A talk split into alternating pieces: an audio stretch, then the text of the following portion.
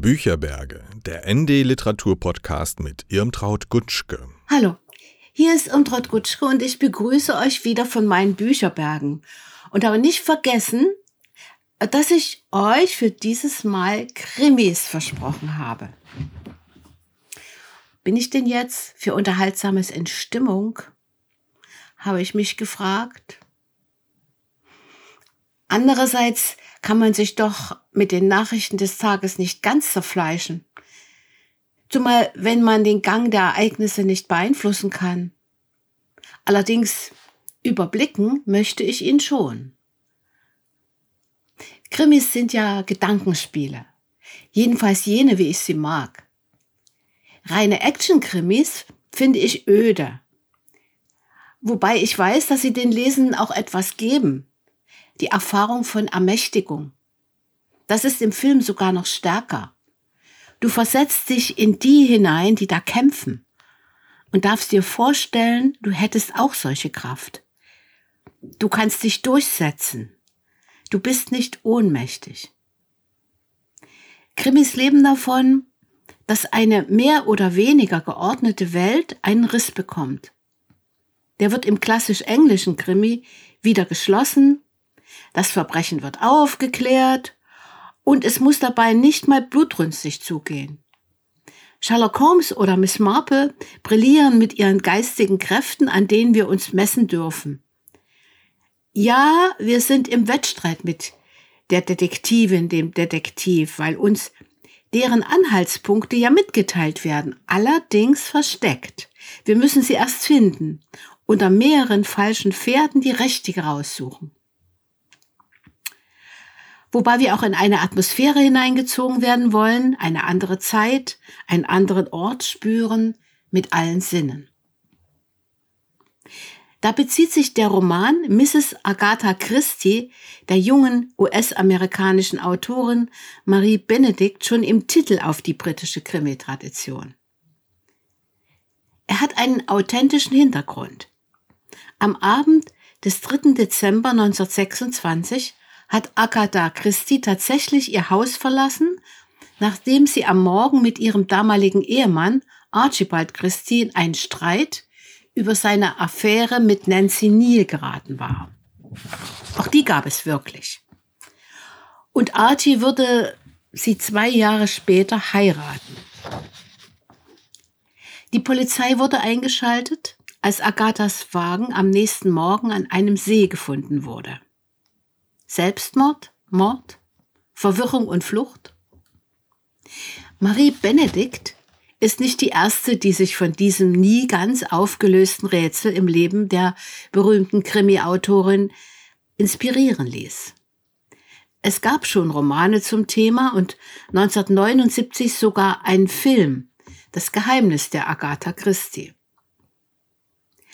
Andrew Wilson löste das Rätsel in Agathas Alibi 2017, indem er einen üblen Erpresser ins Spiel brachte. Und Marie Benedikts Version findet sich auch schon in Barbara Sichtermanns Agatha Christie Biografie von 2020. Die Schriftstellerin selbst sagte in ihrer 1977 erschienenen Autobiografie dazu nur so viel. Wenn man den Blick zurückwendet, hat man das Recht, Erinnerungen, die einem zuwider sind, zu ignorieren. Der Version eines Gedächtnisverlusts widersprach sie nicht.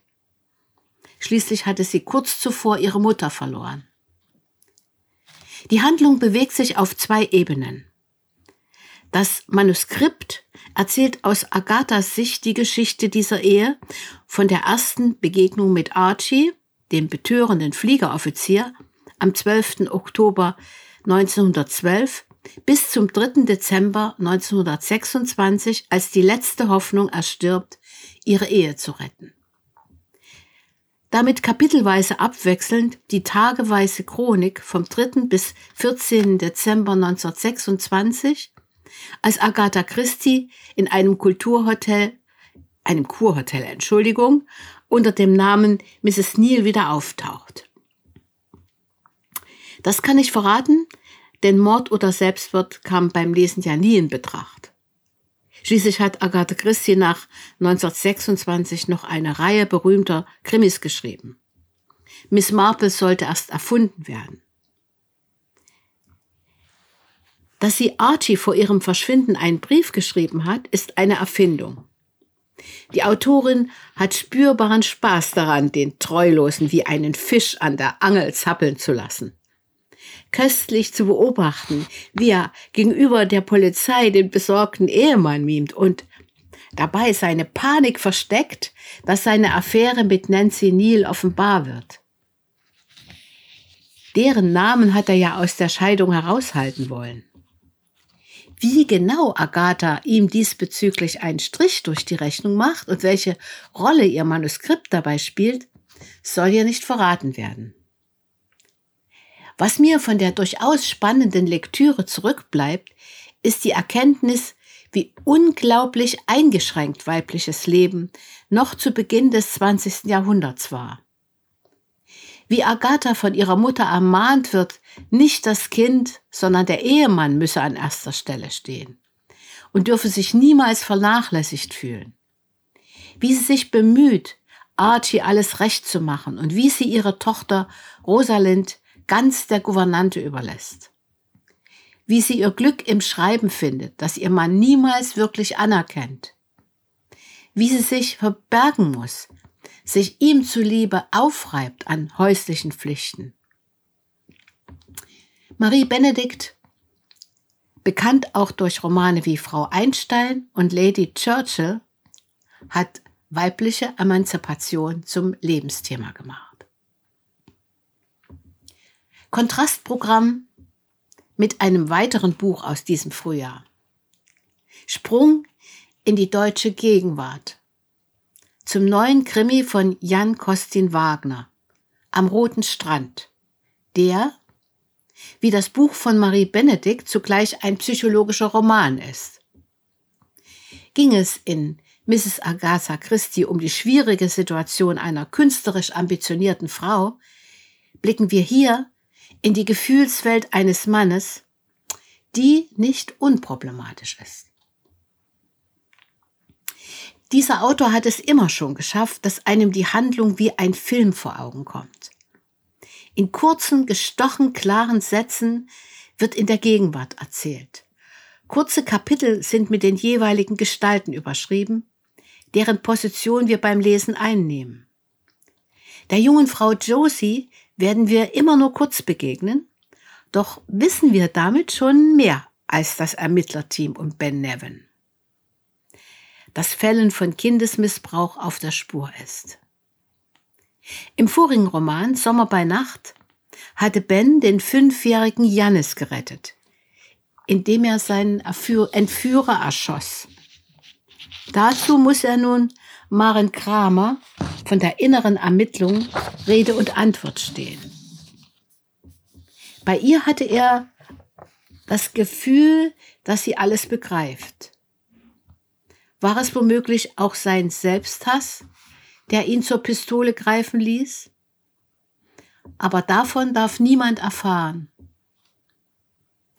Heimlich schaute sich der Polizist auch früher schon mit Genuss sichergestellte Videoaufnahmen an.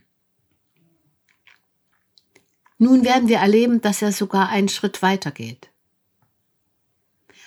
Da blicken wir in seine Seele, wo sich brennendes Schamgefühl und unerfüllbare Sehnsucht einen dauernden Kampf ausfechten. Wir sehen, wie ihn das zermürbt. Er würde aus dem Dienst geworfen, wenn nur etwas davon ans Licht kommen würde. Niemandem kann er das offenbaren, auch seiner Familie nicht. Dabei würde er so gerne gestehen. Ich mag keine Frauen, Svea, auch keine Männer. Ich mag Jungs. Aber wie würde die Frau reagieren und wie erst seine geliebte Tochter? Knabenliebe heißt es in Bezug auf die griechische Antike als Päderastie eine institutionalisierte, also eine gesellschaftlich anerkannte Beziehungsform war. Heute zählt Pädophilie, wenn unterdrückt, zu den psychischen Gesundheitsstörungen und, wenn ausgeübt, als Verbrechen. Fachleute schätzen, dass etwa 250.000 Männer in Deutschland eine pädophile Hauptpräferenz haben. Die haben die Wahl, sich als Kranke bekennen und sich mit Verhaltenspsychotherapie und Medikamenten behandeln zu lassen, die ihren Sexualtrieb unterdrücken oder diesen heimlich auszuleben.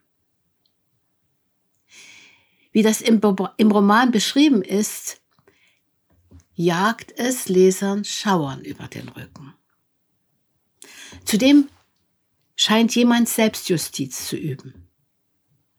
Verdächtige werden ermordet, bevor sie verurteilt werden können.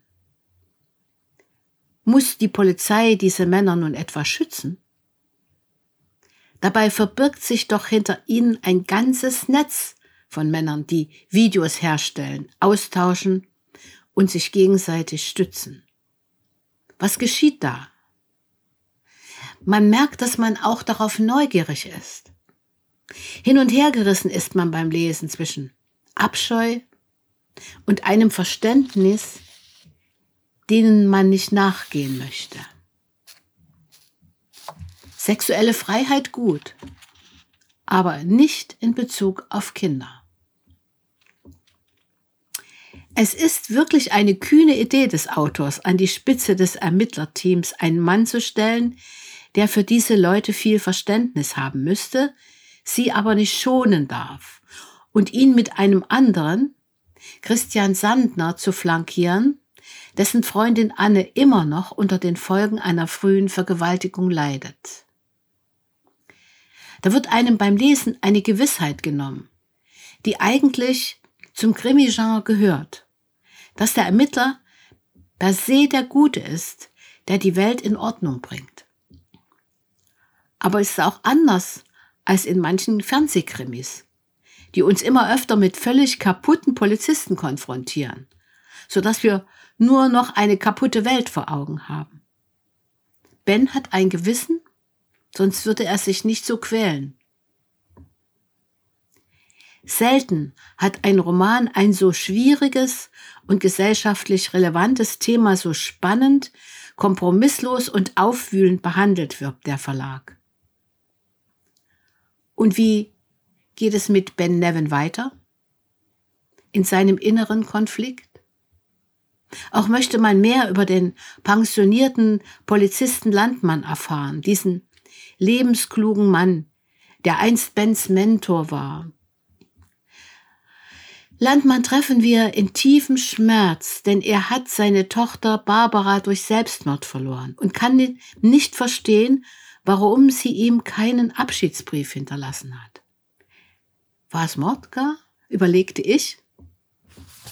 Es könnte also gut sein, dass Jan Kostin Wagner schon an einer Fortsetzung schreibt.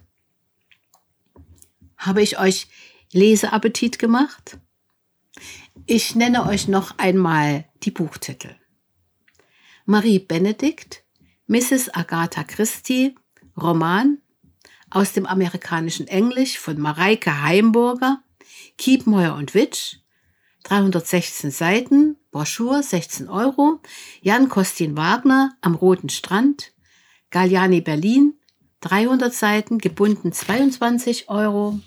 Ja, und ich kann euch auf jeden Fall versprechen, dass dies nicht die letzte Krimistunde ist.